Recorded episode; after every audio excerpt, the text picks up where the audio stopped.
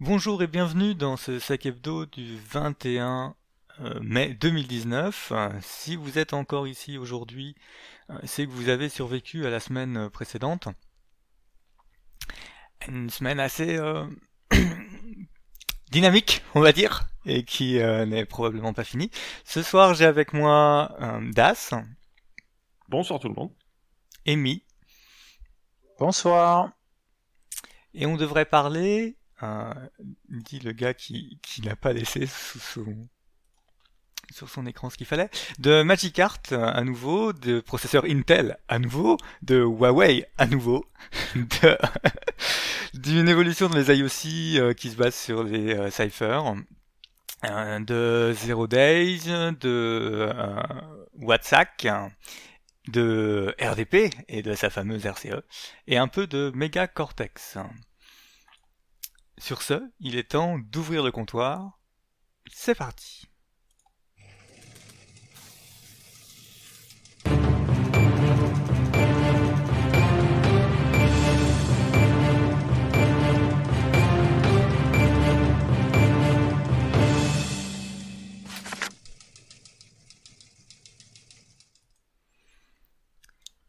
Donc on commence directement par euh, on en avait déjà parlé, hein, c'est le, on va dire le moyen électronique de récupérer des cartes bancaires et les coordonnées qui vont avec quand elles sont saisies sur des sites euh, d'e-commerce, qui euh, infectent généralement les sites, alors ça dépend, il y a, sous Magicart il y a différents types euh, d'attaquants, différents groupes d'attaquants.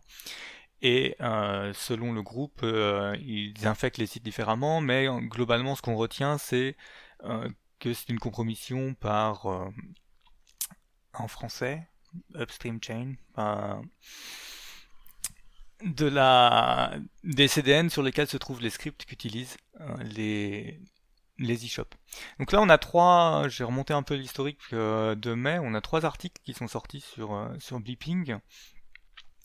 On, en a un premier où bon, il nous rappelle que c'est pas fini. Hein, vous pensiez peut-être être débarrassé, mais non, non, ça, marche très bien. Donc comme ça marche très bien, ça continue d'être euh, exploité. Les exploits évoluent.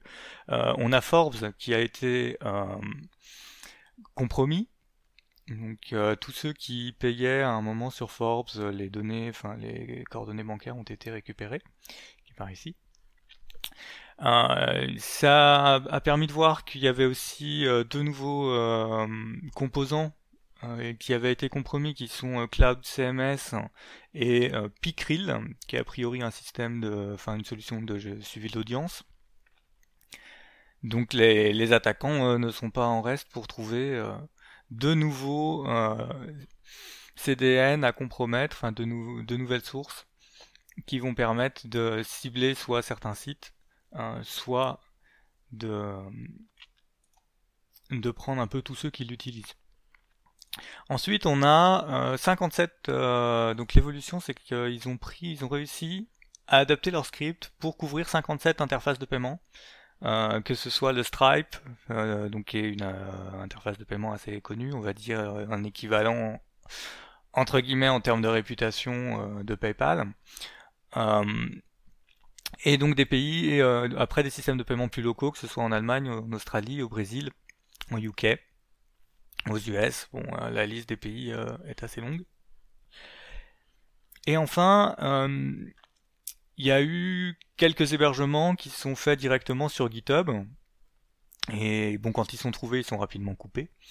Ceci dit, comme d'habitude, quand on regarde les sites après avoir coupé le repo GitHub, on s'aperçoit qu'il y a encore un certain nombre de sites. Là, il y en avait combien? 2000, euh, euh, 2000, euh, 2400, et puis après il disait qu'il en restait encore d'autres qui avaient été, euh, qui chargeaient toujours le code malveillant, avec un code malveillant qui s'affiche que si vous venez du référeur qui a été euh, choisi, qui a été ciblé. Donc on a quand même sur certaines attaques, euh, on va dire un peu de cache-cache avec les scanners d'URL.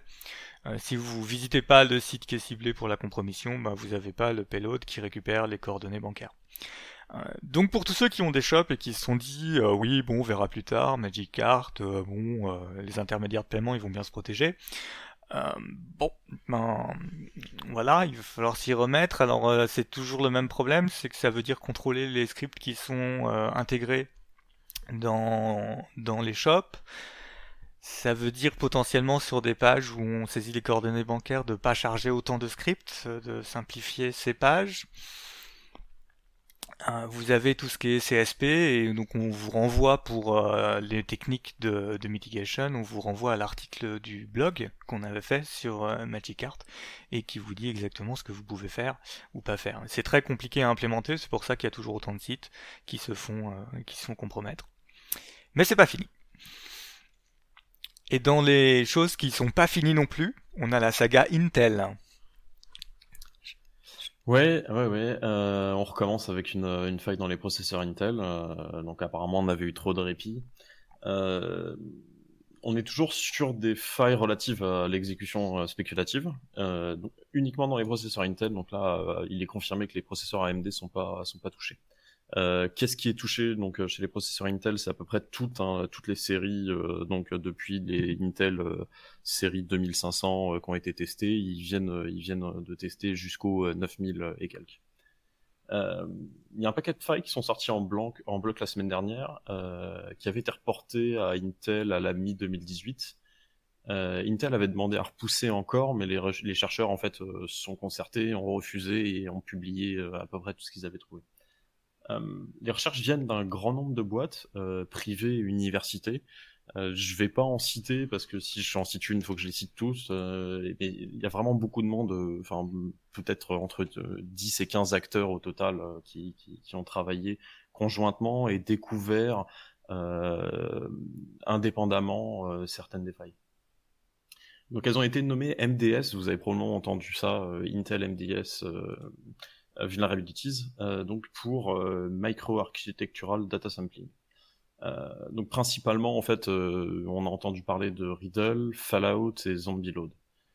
le fonctionnement, on est sur des failles de type canot caché.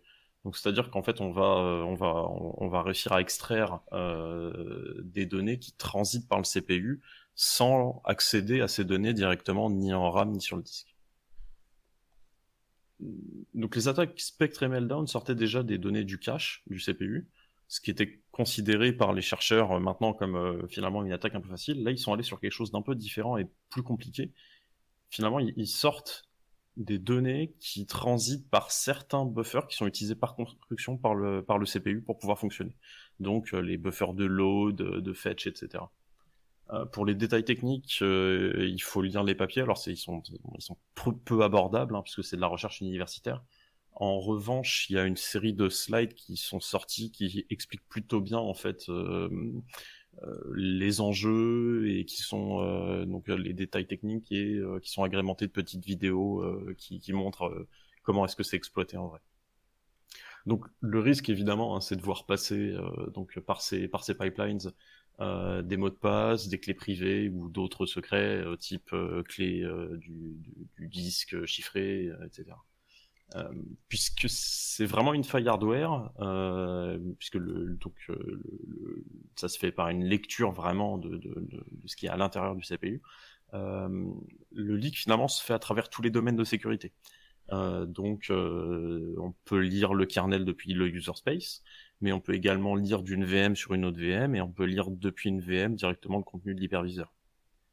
Euh, alors de ce que j'ai vu, c'est pas non plus exploitable genre euh, très facilement. Euh, il faut apparemment quand même une, petite journée pour sortir une grosse chaîne de caractères. Maintenant, je me souviens que Meltdown au début c'était c'était plutôt lent et l'époque était avait augmenté en vitesse au fur et à mesure qu'il sortait. Alors les implications, bon, pour exploiter la faille, il faut déjà être capable d'exécuter du code sur la machine. Donc les utilisateurs impactés sont plutôt les utilisateurs de services cloud qui sont pas sur un hardware dédié ou des projets en entreprise qui sont sur des infras virtualisés mais qu'ils partagent avec d'autres projets potentiellement moins regardants sur la sécurité. Ceci dit, c'est théoriquement possible et ça a été euh, donc ça, c'est pas théoriquement possible puisque ça a été fait, euh, mais de l'exploiter depuis du JavaScript dans un navigateur. Euh, sachant que bah, de toute façon euh, JavaScript euh, c'est une c'est toujours une une, une, une, une, course entre les attaquants et les défenseurs pour, bah, côté défenseur, masquer un maximum de ce qui va se passer vraiment au niveau de l'OS, donc masquer les timers, etc. Et puis pour les attaquants, trouver des, des moyens de contournement. Et enfin, quand il y a une, une, course comme ça, c'est toujours l'attaquant qui gagne. Bon, tout ça, ça rappelle évidemment hein, le besoin d'isolation physique, notamment en entreprise. Donc, on met pas sur le même ESX des VM avec des niveaux de criticité différents au risque du coup en fait de liquer des secrets du plus critique vers le moins critique. Pour la mitigation, bon bah, comme c'est une faille hardware euh, qui, est, vraiment là en fait par, par construction euh, littéralement du CPU, on peut pas la corriger à 100%. En revanche, on peut cumuler des mitigations euh, firmware et operating system, et notamment en fait, on a donc à la date de la publication étaient disponibles donc les, les patchs pour Linux, Microsoft, donc pour leur kernel respectif, des, qui intègrent aussi euh, les nouveaux microcodes. Donc les microcodes, c'est un, un, espèce de patch pour le CPU qui est chargé au bout de l'OS. Et puis on a également les patchs pour les, les hyperviseurs, euh, donc, euh, donc là toute la série de produits VMware et puis Xen également. Voilà pour cette petite news déprimante. Bah, non, mais c'est bien. Moi j'aime bien on voit qu'on n'est pas sorti, hein. Puis bon, là, ça a pas ciblé AMD parce que la recherche, elle est précisément sur l'architecture d'Intel. Hein. Quand on cherchera sur l'architecture d'AMD, j'ai pas trop de doute qu'on trouvera aussi. Tout à fait. Alors, les, chercheurs avaient quand même été euh, plutôt réglo. Ils avaient acheté et du matos Intel et du matos AMD et ils ont testé hein, sur euh, sur euh, sur les deux. Maintenant, effectivement, bon, bah là, c'est l'architecture qui est qui est compromise. Tu parles desquels du coup en, en chercheur? Parce que moi je sais que j'ai vu une ferme de pros où ils ont Alors la ferme de pros, je sais, je crois que c'est celle de Vusec. Ouais. Euh, mais euh, je pense donc c'est eux qui avaient qui avaient fait la photo, euh, qui a un petit peu fait le tour. des, des racks. des racks de processeurs avec des gros ventilos dessus.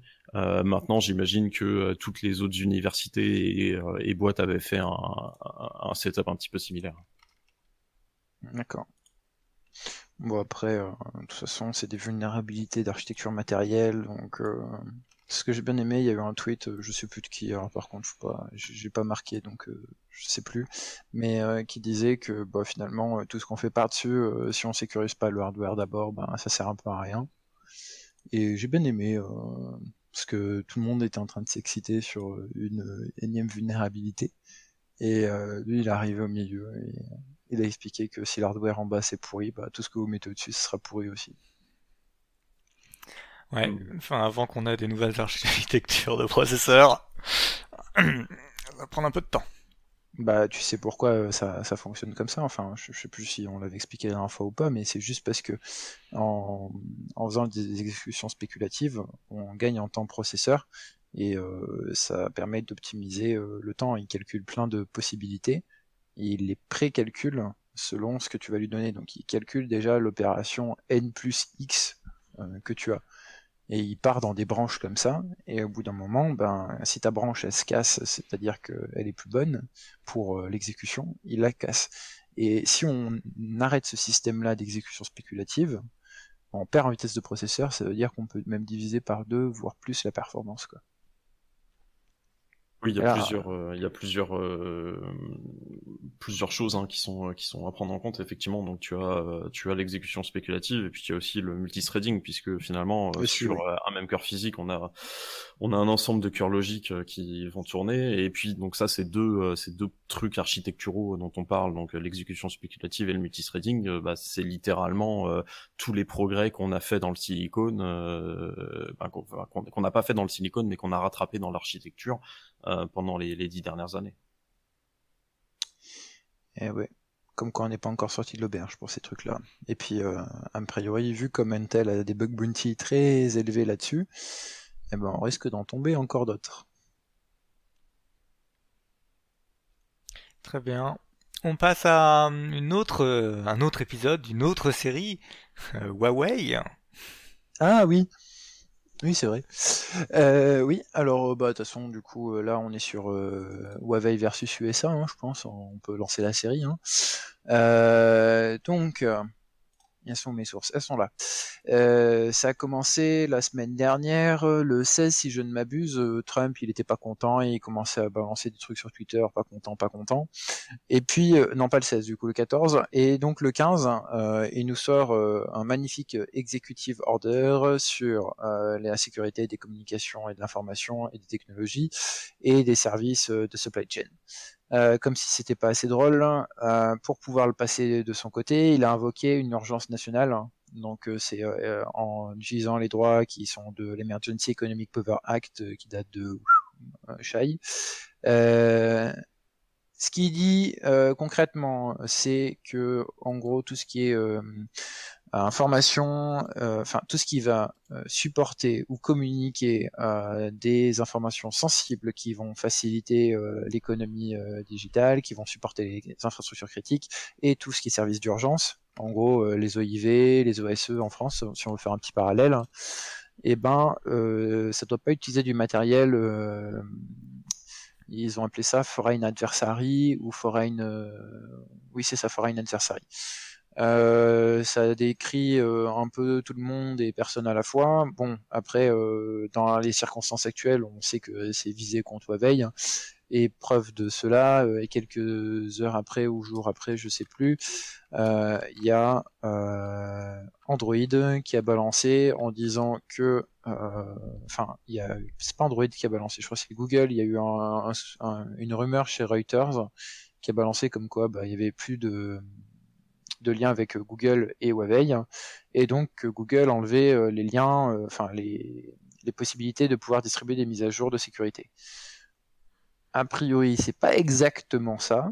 C'est un petit peu plus compliqué que ça. On parle plus d'arrêt d'accès aux, versions anticipées d'Android, mais et du support des Google Apps. Mais par contre, il y aura toujours les patchs de sécurité qui seront dispensés et euh, bah, c'est un petit peu rigolo parce que bon, on sait qu'en ce moment, euh, Trump il aime pas trop euh, ce qui se passe avec Huawei. Hein.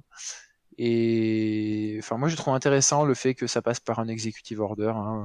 Pour information, c'est un peu le 49.3 à l'américaine, quoi. Si on veut faire un espèce de parallèle.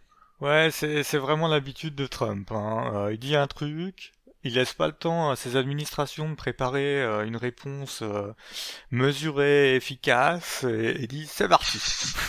il balance un executive order. Alors soit ils se font, soit ces décisions se font suspendre derrière par les tribunaux, soit elles se font suspendre euh, par le Congrès. Mais en attendant, quand elles sont là, elles s'appliquent hein, jusqu'à ce qu'elles soient annulées. Tout à fait. Euh, donc euh, c'est euh, Alphabet, hein, exactement, et la société maison mère de Google qui avait dit ça. Le, la source de Reuters, on vous la mettra. Euh, la source de Reuters avait dit qu'il ne serait possible pour Huawei d'utiliser uniquement euh, les versions publiques euh, d'Android, donc les open source, parce qu'il y a une version open source euh, de Android et d'autres qui sont pas open source. Ça c'est un peu le, bazar économique de, de Android. Et par contre, qui n'aurait plus l'accès aux apps propriétaires de Google et aux services. mais aujourd'hui, grand rebondissement, ou hier, je me rappelle plus hein, de tête, on a eu euh, il est où le département euh, du commerce qui a dit qu'il euh, faisait des exceptions limitées sur certains produits Huawei.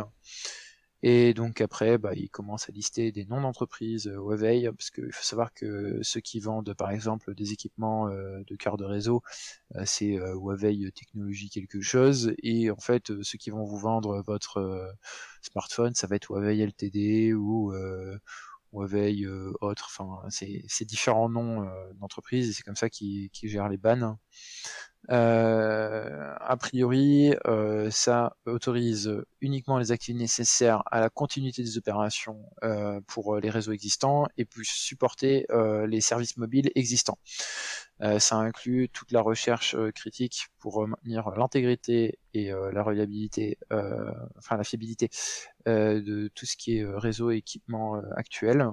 Mais par contre, pour maintenir ces certifications, il faut passer par des procédures euh, américaines pour continuer. Euh, cependant, euh, ils sont toujours officiellement mis sur le l'entity list, qui est une liste des entités avec lesquelles les autorités US interdisent de commercer au niveau US pour l'instant, parce que ça ne met pas de frein au gouvernement étranger pour commercer. On n'est pas encore à ce niveau-là. Euh, pour la petite histoire, en même temps sur Huawei, bon, on va pas faire que versus USA, mais il y a eu euh, semaine dernière, il faut que je retrouve le lien de Volk, Volk, Volk, euh, c'est celui-ci, de Volksrank, qui est un magazine, si je dis pas des Pays-Bas, ouais c'est ça, qui a expliqué que la l'AIVD, en gros, c'est une espèce de service secret chez eux, mais dédié sur les communications, je crois, ou la cellule spécifique euh, pour les communications, la sécurité, elle est chez eux. Euh, comme quoi, ils enquêtent sur la possibilité, selon la source du journal, que Huawei ait mis en place un, canal caché sur les communications de certains opérateurs, et donc ça serait Vodafone, Zigo, NKPN. et T-Mobile, Télé2 aussi, mais pour eux, ces personnes-là, les trois premiers que j'ai cités ne veulent pas répondre aux injonctions du journal, enfin aux injonctions, aux sollicitations du journal pour ça. Et T-Mobile Télé 2 a répondu qu'il n'était pas au courant de, de cette investigation. On n'a pas eu plus d'informations. Après, le reste de l'article, c'est pour ou contre utiliser Huawei, en expliquant que quand même Huawei c'est bien parce que c'est moins cher et donc ça permet de déployer des réseaux plus vite, mais que d'un côté c'est pas bien parce que voilà. ça c'est pour la partie Dutch. Et enfin, actuellement en discussion, alors ça je sais pas s'il y a une source officielle ou pas, enfin bon après c'est à, voir, mais a priori, ils sont en train de rédiger au niveau du, Sénat français ou de l'Assemblée nationale, je ne sais plus lequel des deux, un projet de loi comportant sur la certification des matériels qui sont utilisés dans les réseaux 5G.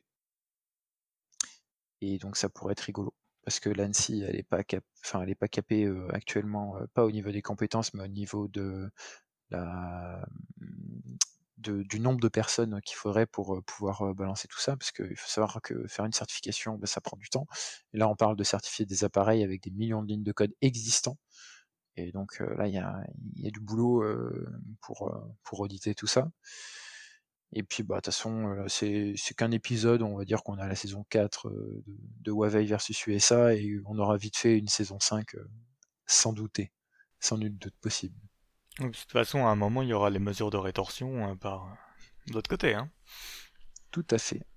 Euh, ah si, d'ailleurs, à propos, euh, il y a a priori un mouvement qui, se, qui naît en Chine contre les mesures US. Et pour ça, eh ben, du coup, c'est une mesure qui se dirige contre Apple.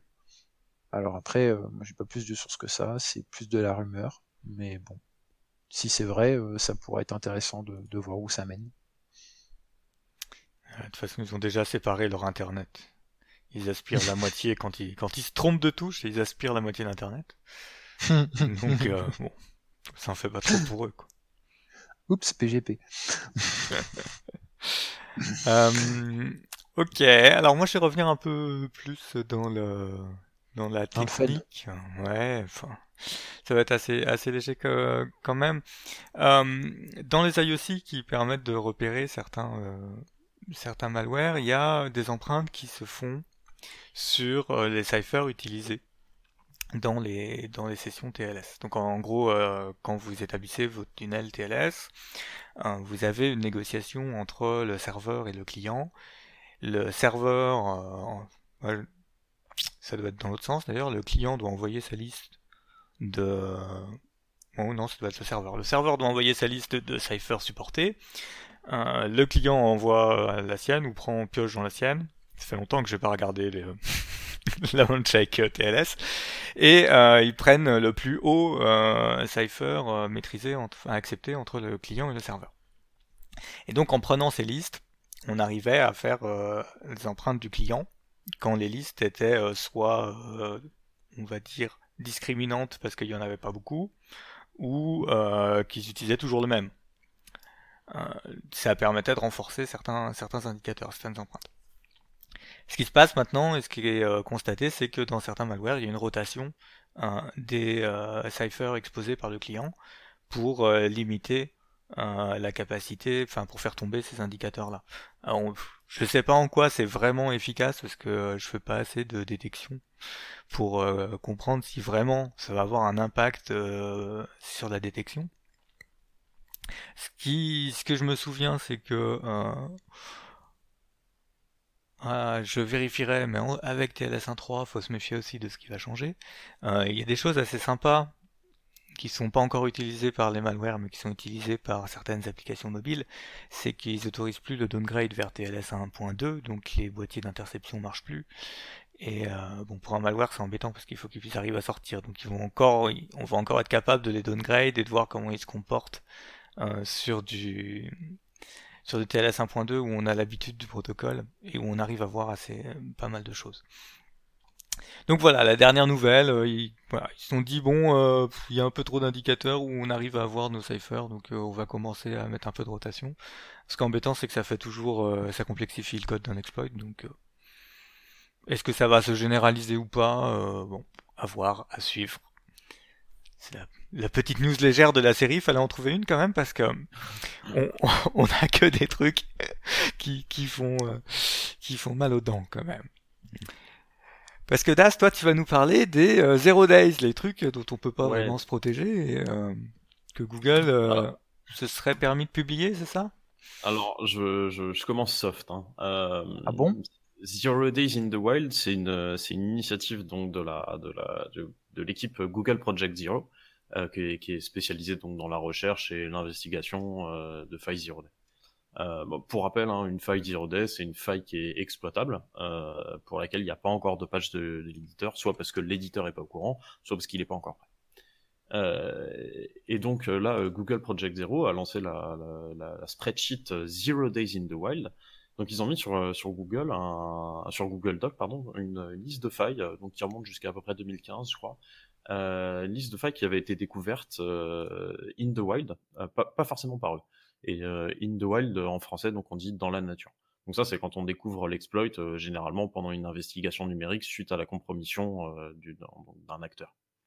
bon, en soi, hein, ça casse pas toutes ses pattes à un canard, mais on peut en sortir quelques stats assez intéressantes notamment en fait, puisque on a les dates de découverte et les dates de patch, en fait, on peut voir qu'un patch prend généralement deux semaines à sortir après la découverte de la, de, de la zero day il euh, y a quasi systématiquement une recherche approfondie qui est menée euh, par des boîtes privées euh, type Checkpoint, Trend Micro, FireEye. Et puis on peut voir aussi que finalement la grande majorité, alors c'est sans surprise, hein, mais la grande majorité des vulnes émanent d'un bug de type corruption de mémoire ou user stuffing. Donc c'est plutôt spécifique au langage C et, assimilé. Donc bon, bah, on en Rust.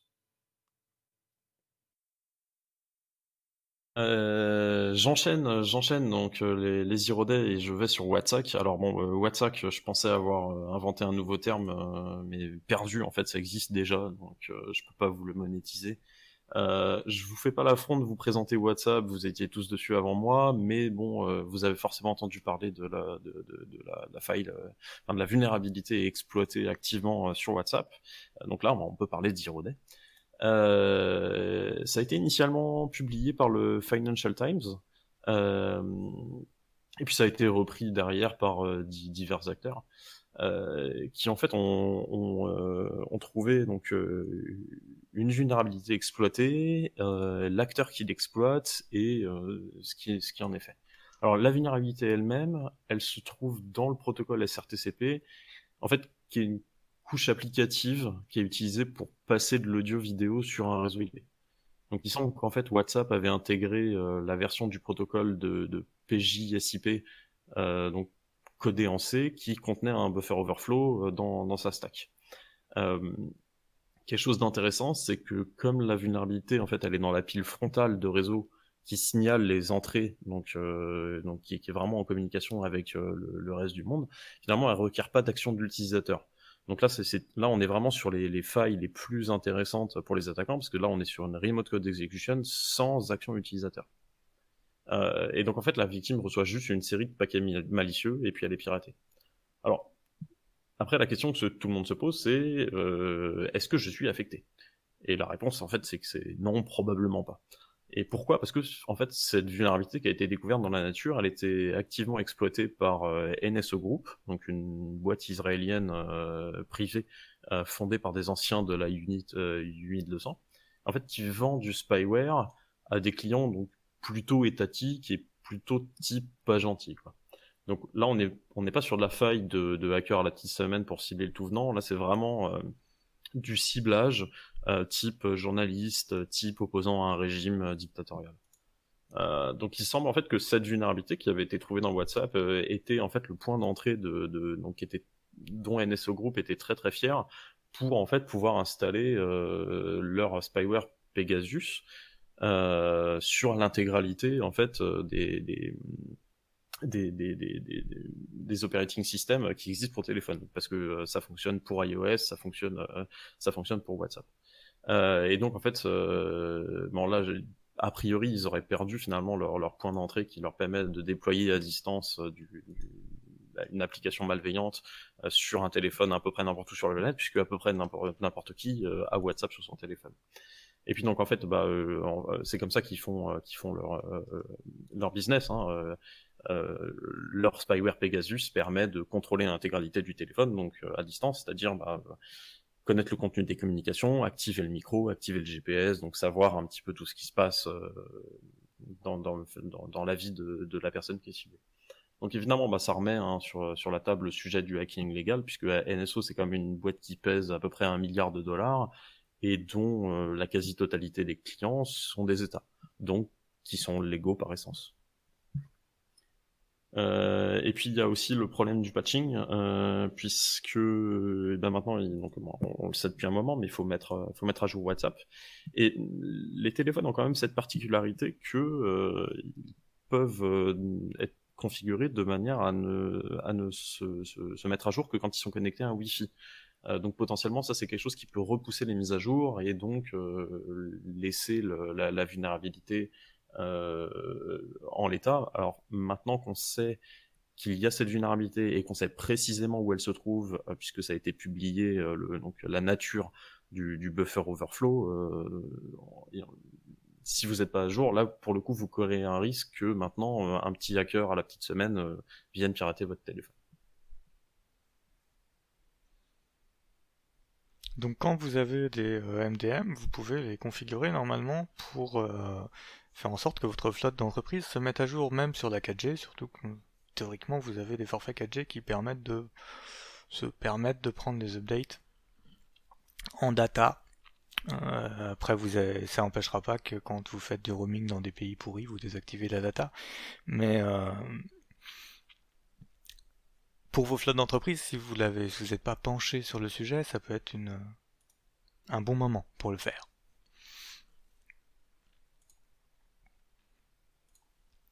Alors après, on passe à ah encore un truc. À la deuxième grosse généreux.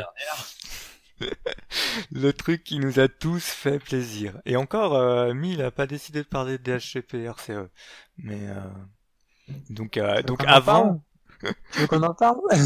Donc juste avant, pour ceux qui ont raté, euh, il y a aussi euh, une vulnérabilité de type Remote Code Execution sur les euh, serveurs DHCP Windows, qui sont généralement hébergés sur des contrôleurs de domaine. Donc imaginez tout ce qu'on peut faire de joyeux quand on peut exécuter le code qu'on veut sur un contrôleur de domaine à distance sans nécessité de credentials. Voilà, sur ce, sur ce on va passer à un truc plus sympa. RDP RCE, à toi Mi. Alors, RDPRCE, bon, pour ceux qui ne savent pas, ça a été release, enfin, on a appris l'information par l'avis de Microsoft. Donc, euh, l'avis de Microsoft, euh, je vous ai mis le blog post euh, en source, mais globalement, ça dit on a une RCE sur RDP, possiblement c'est Warmable. Alors, Warmable, c'est nouveau, ça veut dire qu'on peut faire comme WannaCry.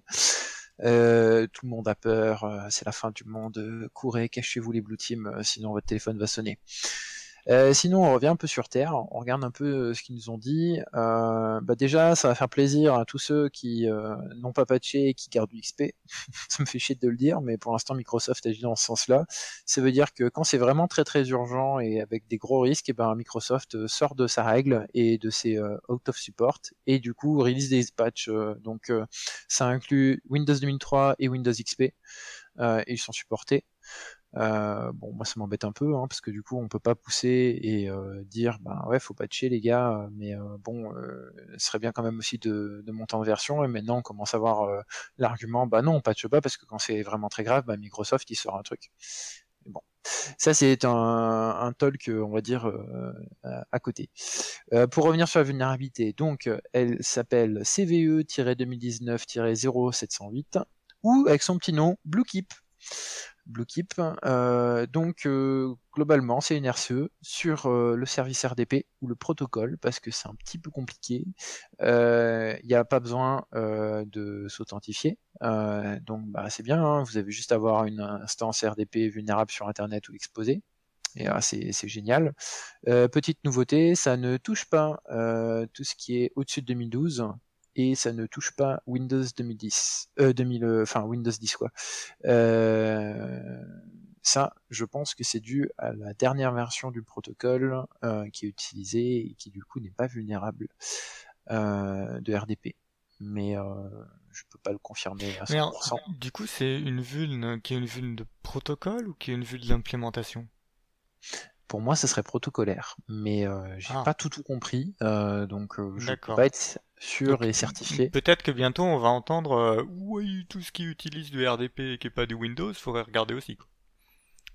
On, suivra, l'actualité. Ok. L'information exacte, c'est une vulnérabilité qui est dans la pré-authentification et qui n'a pas besoin d'interaction utilisateur. En gros, pour eux, la vulnérabilité est wormable. Euh, mais ça va pas nous aider à bien comprendre. Pré-authentification, ça veut dire que ça peut être uniquement dans l'implémentation du protocole RDP chez Microsoft, mais je crois que par défaut, il était chez Microsoft en premier. Alors là, je vais me faire défoncer si c'est pas ça, mais je crois que c'est ça. Euh, la bonne nouvelle pour ceux qui sont euh, supportés, ça veut dire tout ce qui va être Vista et Windows 7, vous pouvez activer ce qu'on appelle la Network Level Authentication. Euh, ça permet de vérifier avant la phase de pré-authentification. Donc du coup, vous êtes, on va dire, sauf si vous avez le NLA d'activer. Mais ce qui est intéressant à rappeler, c'est que ben, si vous avez le NLA d'activer, mais que votre utilisateur il a les creds, déjà sur, il peut passer la période NLA et du coup vous pourrez. Mais bon, là on passe dans une autre attaque et ça implique deux choses. Euh, moi, ce qui me fait un peu peur, c'est qu'il n'y a pas de NLA pour XP, donc euh, et 2003, donc euh, à voir comment ça va se passer cette histoire. Ce qui est intéressant de noter aussi, c'est que on a actuellement, à ma connaissance, trois boîtes qui ont confirmé avoir un exploit fonctionnel. Alors, l'exploit fonctionnel, ils sont pas tout à fait tous d'accord si ils ont une RCE ou un DOS. Moi, pour l'instant, j'ai vu du DOS, j'ai pas vu de la RCE, j'ai pas vu de démo qui montre une, euh, prise de commande à distance euh, sur le RDP. Après, euh, peut-être qu'ils qu divulguent pas ça, hein, c'est possible, mais un POC DOS qui permet de faire cracher le serveur derrière, oui, ça, ça existe. C'est confirmé par plusieurs vidéos et par plusieurs chercheurs, donc notamment chez Kaspersky, McAfee et Checkpoint. Euh, pour revenir euh, sur, euh, sur ça, je vous ai mis quelques petites news. pourquoi ça pose des problèmes? Autant nous, si on opère un service de RDP, on va dire classique dans une entreprise où ça va être pour des logiciels, etc. C'est pas vraiment un problème en soi parce qu'on peut patcher et bon, ça va être compliqué, mais c'est faisable. Le problème, c'est tout ce qui va être dans le secteur ICS. Hein. Euh, et là, euh, là, ils s'en bouffent les doigts, ils espèrent que l'exploit ne va pas sortir parce que RDP c'est très utilisé euh, sur l'environnement ICS. suite à ça, je vous laisserai lire un petit peu plus l'information qui va être sur, enfin l'information, le blog post de Dragos à propos de la vulnérabilité RDP dans le contexte ICS qui est vraiment très pertinent, j'ai trouvé. Et qui vous explique pourquoi pour eux c'est un problème et pourquoi on peut pas leur dire de eh faut arrêter la, ligne et faut, faut faire la mise à jour. Après, à voir si ça va être possible ou pas. Le peut-être le mieux, c'est de, de faire en sorte ben, de bloquer sur ces, ces réseaux-là le port 3389 en sortie. Mais est-ce que vous, vous le pouvez, ou alors le restreindre à certains IP, mais si l'attaquant vous connaît un petit peu, il pourrait usurper. Bon, après, on rentre dans des mais, des si, il y a toujours la possibilité, hein, si on cherche vraiment bien. Euh, et euh, la dernière information, Gilles, je sais pas si tu as affiché euh, le, la figure, l'image. L'image. Du protocole? Ouais. Ouais, je l'avais juste avant. Je l'ai laissé longtemps pour que ceux qui sont sur YouTube puissent la, la regarder, la contempler. C'est ça. La simplicité du handshake. C'est ça, pour vous montrer un petit peu, en sachant que c'est un protocole très lourd, euh, qui permet de faire plein de choses et euh, qui est magnifiquement beau euh, dans ses internals chez Microsoft avec plusieurs documents. On vous mettra les liens si vous êtes courageux et que vous avez envie de lire pour comprendre un petit peu, mais c'est quelque chose de magnifique en soi en construction, mais un bazar immense. Enfin, ça a plein de dépendances, ça travaille avec plein de choses. Enfin, c'est beau en, architecture, mais c'est une galère à comprendre quoi. Euh, en lien aussi, il y a celui euh, euh, de l'annonce du NSCSC. Donc c'est l'organisme anglais, le, si je dis pas de bêtises, le National Security, non Cyber Security Center, c'est ça, centre, qui a fait dans son poste du 17 mai un, petit coup en disant oui au fait bon ben ça serait bien euh, de fixer la vulnérabilité qu'on a report à Microsoft. Euh, pour eux, ils sont pas au courant d'exploitation. Euh, ce qui est marrant, c'est que si c'est le NSCSC qui balance ça, ben, c'est potentiellement que ça a été utilisé avant. Et à propos de confirmation d'exploit viable qui fonctionne, et on peut potentiellement avoir un, enfin potentiellement, on peut se dire qu'il y a une certaine crédibilité à la personne, c'est le mec de Zerodium euh, donc euh, le, fond, le, fondateur des Zerodium, donc euh, grande place de marché pour vos 0D ou les 0D gouvernementales spécialement, qui a confirmé qu'il avait en sa possession un POC qui fonctionnait. Donc après, est-ce que c'est une opération de com pas? On sait pas hein, ça. Ils ont annoncé un prix? Non, ils n'ont pas annoncé de prix. Mais enfin, si on prend, ça je peux peut-être te le dire parce que je sais dans quelle classe ça va. C'est Rhodium Payout. Hop. Euh, c'est bien. J'ai le, j'ai le raccourci. Sauf que c'est plus une 0D. Euh, oui, c'est plus une 0D. Bon alors, si c'était sur une 0D, euh, on ah, est, hein. sur un payout à 1 million. Pour Windows. Hein. Donc c'est Windows RCE 0 clic. Là on est sur un payout à 1 million. Donc maintenant, même si c'est pas un 0D mais que c'est pas très populaire, mais ça peut peut-être se vendre quand même, je pense qu'on peut descendre sur un petit 100 000 euh, quelque chose comme ça, euh, facile. Euh, à ce propos, il y avait sur, je dis pas de bêtises, Aber, j'ai mis le lien aussi, donc ça vient d'un autre blog Aber, c'est un peu comme un, rameneur de blog à un endroit. le payout, donc le seller qui avait fait une offre le 30 09 2018, a priori à midi 54, vendait une RDP RCE euh, qui était valable. Euh, ce qui est intéressant, c'est que les affected versions elles correspondent aux limitations de Microsoft, donc Windows 2000, XP 2003, Vista 7 et 2008 et 2008 R2. Euh, vous obteniez le privilège système, reliability 90% sur un cœur et 30% pour plusieurs cœurs. Euh, ça vous met 10 secondes à exploiter selon lui. Euh, et il demandait combien c'était vendu. Donc c'était 500 000 USD chez euh, ce poste-là. Ce qui est pas vraiment déconnant, euh, c'est à peu près le prix du marché, euh, on va dire un peu, un peu sale en 2018.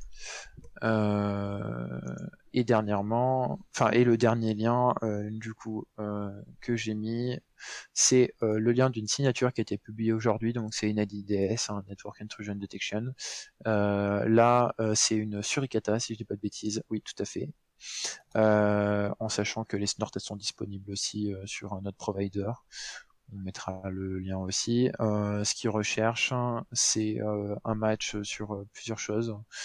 Euh, c'est un petit peu compliqué à expliquer, mais en gros, il vérifie que votre paquet UDP est bien formé et que vous écartez pas trop de, la norme euh, du protocole. Et si vous sortez de cette norme-là, bah, bam, vous êtes flagué en tant que paquet potentiellement malveillant.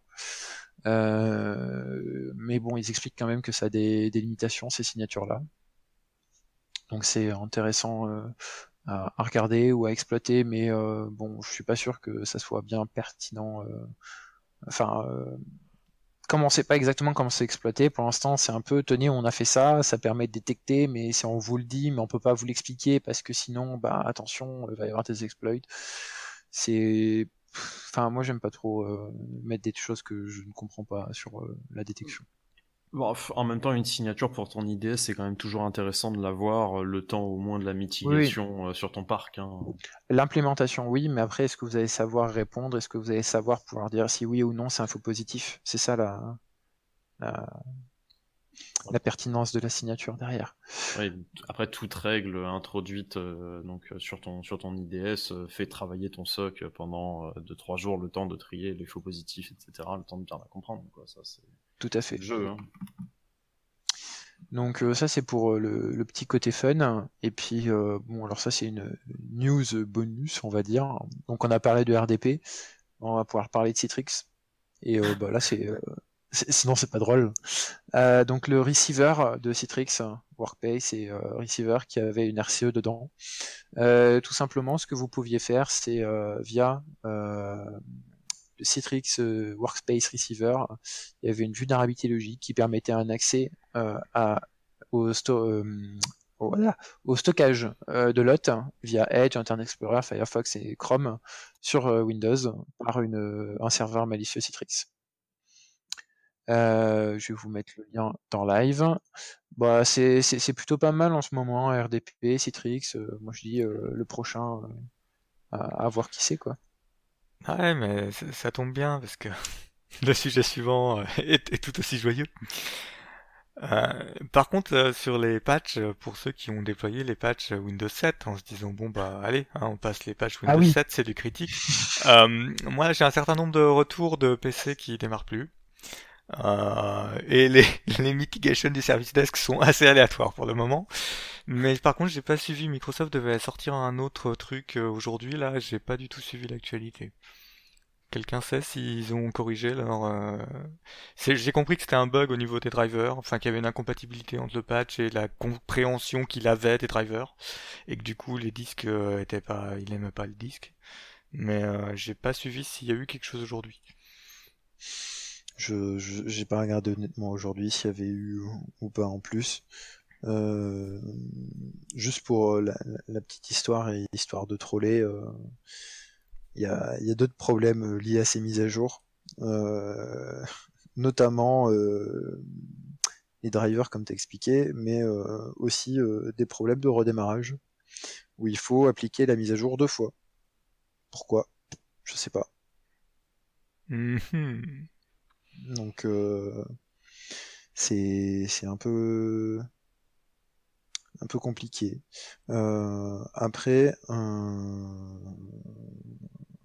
moi, j'attends de voir un petit peu comment ça se passe et tout. Actuellement, euh, faut patcher à tout point. Bon, bah oui, euh, il y a des risques effectivement, mais est-ce que les risques de foutre en l'air une prod euh, en la patchant mal, on le prend? Voilà. Après, sur, les... Hein. sur les serveurs, j'ai pas eu trop de, enfin, sur les serveurs, moi j'ai rien eu. J'ai des retours sur les desktops. Sur les desktops, oui. Windows 7, Windows 10, hein, donc Windows 10 qui n'est pas affecté par cette euh, vulnérabilité, mais qui a le même problème de qualité euh, de de patch. Euh, donc c'est voilà, c'est un truc qui arrive dans le package mensuel. Donc au pire, si, si vous avez peur, vous pouvez très bien extraire le fixe de sécu RDP et le fixe de sécu DHCP et, et puis les passer quoi. C'est ça, enfin, moi je pense qu'il faudrait pouvoir. euh, Enfin, je crois que c'est possible. Alors, je m'en rappelle plus, ça fait longtemps que je fais plus, je joue avec du OSUS, mais euh, je pense qu'il est possible de choisir d'implémenter que les fixes. euh, Oui, que certaines, que certains fixes. C'est un peu plus chiant, quoi. Oui, parce que sinon c'est pas drôle, voilà, tout le monde le sait. Donc euh, tout à l'heure on disait euh, avec la DHCP Server euh, Vulnerability, on pouvait faire des trucs sympas, prendre le contrôle d'un contrôleur de domaine, et, qu'est-ce qu'on fait quand on a le contrôle d'un contrôleur de domaine en 2019 Eh ben on déploie un ransomware. Donc euh, c'est un peu ça avec euh, Megacortex. C'est, il y a trois articles, enfin il y a deux articles de, Sophos qui sont leur première analyse, et c'est toujours intéressant de lire d'abord la deuxième analyse, puis de lire la première, pour voir euh, l'évolution de l'analyse dans le temps. Moi je trouve que c'est toujours, euh, toujours intéressant de voir comment, euh, quand on est confronté à un malware, on fait certaines hypothèses qui sont pas forcément bonnes. En l'occurrence, euh, dans ce, dans ce malware, c'était début mai. Hein.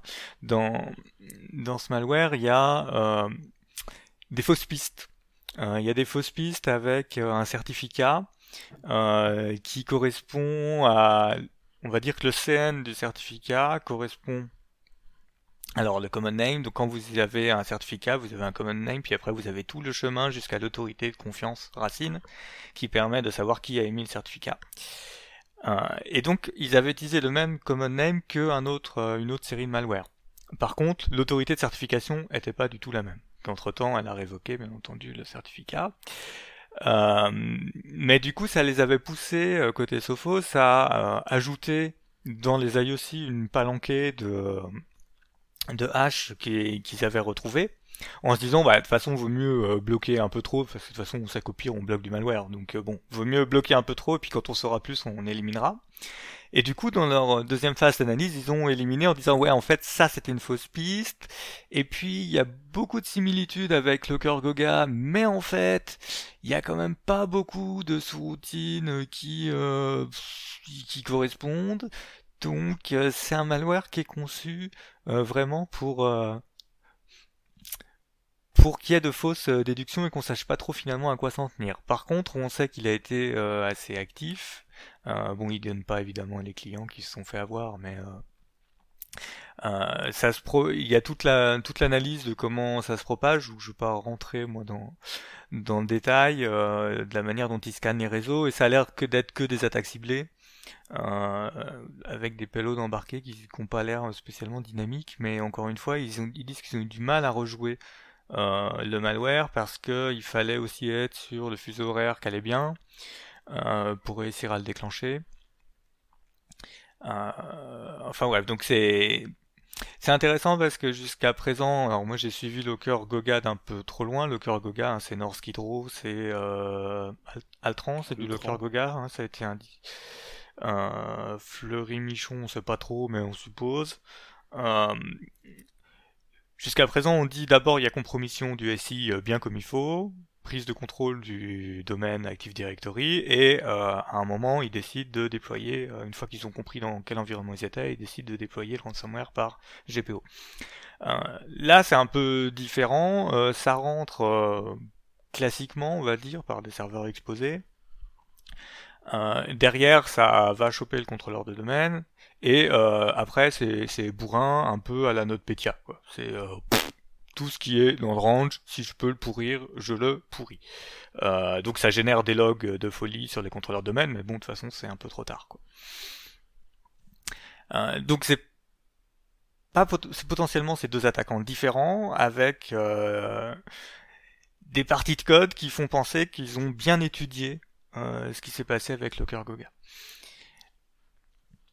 C'est quelque chose qui est intéressant à savoir parce que ben on, on constate que maintenant le, le ransomware, euh, si on commence à, toujours nous pourrir nos contrôleurs de domaine, ça veut dire que peut-être on va enfin s'intéresser à, à ces chantiers particulièrement difficiles et pénibles qui est de sécuriser un Active Directory dans un environnement qui a déjà vécu et où personne sait vraiment quels comptes sont utilisés où et si les ACL elles sont bonnes et si on les enlève est-ce que ça pète tout? Donc c'est un vrai, mais c'est un vrai sujet, hein, sécuriser un Active Directory qui a vécu. Mais je pense que on a vraiment là tous les arguments pour dire bon, ce chantier, euh, on peut plus l'éviter et, euh, et il faut vraiment le traiter. Puis après, une fois que vous êtes arrivé à une solution, euh, à, à une situation à peu près saine sur votre Active Directory, euh, bon, faut la maintenir dans le temps, mais euh, vous avez fait un grand pas pour la protection de vo- votre SI. Alors c'est sûr que ça met pas d'un- d'indicateur fantastique au vert, ça diminue probablement pas euh, le montant de votre super assurance, euh, mais c'est ça fait partie des trucs euh, à faire si on veut vraiment sécuriser son SI. Donc là, si vous êtes encore en vie, avec la semaine Oui. qui s'est passée, et euh, ce qu'on vous a rebrassé, et que vous avez toujours la foi pour demain aller faire de la sécurité, c'est que c'est vraiment votre vocation. Et on est fiers de vous. Dites-vous Ah, que c'est c'est probablement pas pire euh, que cette semaine. Ah si si parce que attends enfin oui alors c'est pas pire que la semaine mais euh, on a quand même encore oublié un truc hein. c'est qu'il y a eu bon on en, on en parle vite fait j'ai pas le temps de préparer la news donc je vous en parle rapidement mais on a quand même un, un truc chez Cisco qui est pas mal aussi euh, qui s'appelle euh, Triangle 4 euh, qui permet euh, juste de défoncer euh, tout euh, la chaîne de trust chez Cisco. Donc en gros, quand vous utilisez le Trust encore, ça s'appelle, il va dire que c'est de manière hardware, tu peux pas modifier le, le microloader. Et ben en fait, euh, ils sont arrivés à modifier ça et donc ça permet de défoncer toute la chaîne de trust chez Cisco. Euh, actuellement, il y a des patchs qui commencent à sortir un petit peu, mais euh, globalement, ça touche euh, tout. les devices chez Cisco, donc dans la catégorie dans la catégorie NNCD, RES et VUICD, on touche de partout. Et surtout, ce qui est plutôt pas mal, c'est que, alors ça c'est le petit côté drôle, hein. si vous voulez faire un update de ces équipements, euh, vous pouvez pas faire ça à distance. Il faut faire ça physiquement. Voilà, voilà. Donc, euh, moi, je, je souhaite bon courage à ceux qui vont patcher ça. Euh, vous demandez aux mecs en data center d'aller patcher des trucs, c'est pas leur taf quoi. Tout à fait. Donc ça, ça risque d'être euh, plutôt fun à, à suivre. Moi, je vous mettrai rapidement les, les liens dessus euh, après. Euh, et puis euh, sinon, pour ajouter un petit peu de fun, il y a eu d'autres vulnérabilités un petit peu sympas qui, qui sont sorties. Notamment, si je dis pas de bêtises, chez Adobe. Mais bon, ça c'est on a l'habitude. Et euh, il y a eu un autre fournisseur, euh, un- je crois que c'est VMware aussi, qui a eu des vulnérabilités à la fois pour euh, ce que tu disais tout à l'heure DAS, euh, pour euh, Zombie euh, machin là, et euh, Zombie Load, et euh, pour euh, d'autres vulnérabilités, notamment des privileged escalation euh, chez VMware. Donc je pense qu'on peut dire effectivement, Jules, que si on fait toujours de la sécu après cette semaine, on est bien. Hein Ouais. Façon, là, L'avantage c'est que maintenant tous les systèmes sont à jour. Moi, ouais. oui, c'est sûr que en- une fois que t'as fait VMware, tes PC, tes serveurs, tes switches, tes routeurs. Ouais, c'est bon. Moi, je propose du coup pour la découverte de la semaine euh, d'a- d'arrêter là-dessus et de dire bon courage à tous ceux qui font du patching, euh, bon courage à tous ceux qui doivent répondre euh, aux questions des execs euh, grâce à des magnifiques euh, articles euh, où ils ne comprennent rien. Et puis, euh, je, dis euh, bonne chance à tous ceux qui vont aussi euh, devoir répondre au fameux POC euh, dont tout le monde parle mais que personne n'a vu. Voilà, ça c'est gratuit. Et ben du coup, hein, sur ce, euh, fermons le comptoir. Bonsoir. Dieu.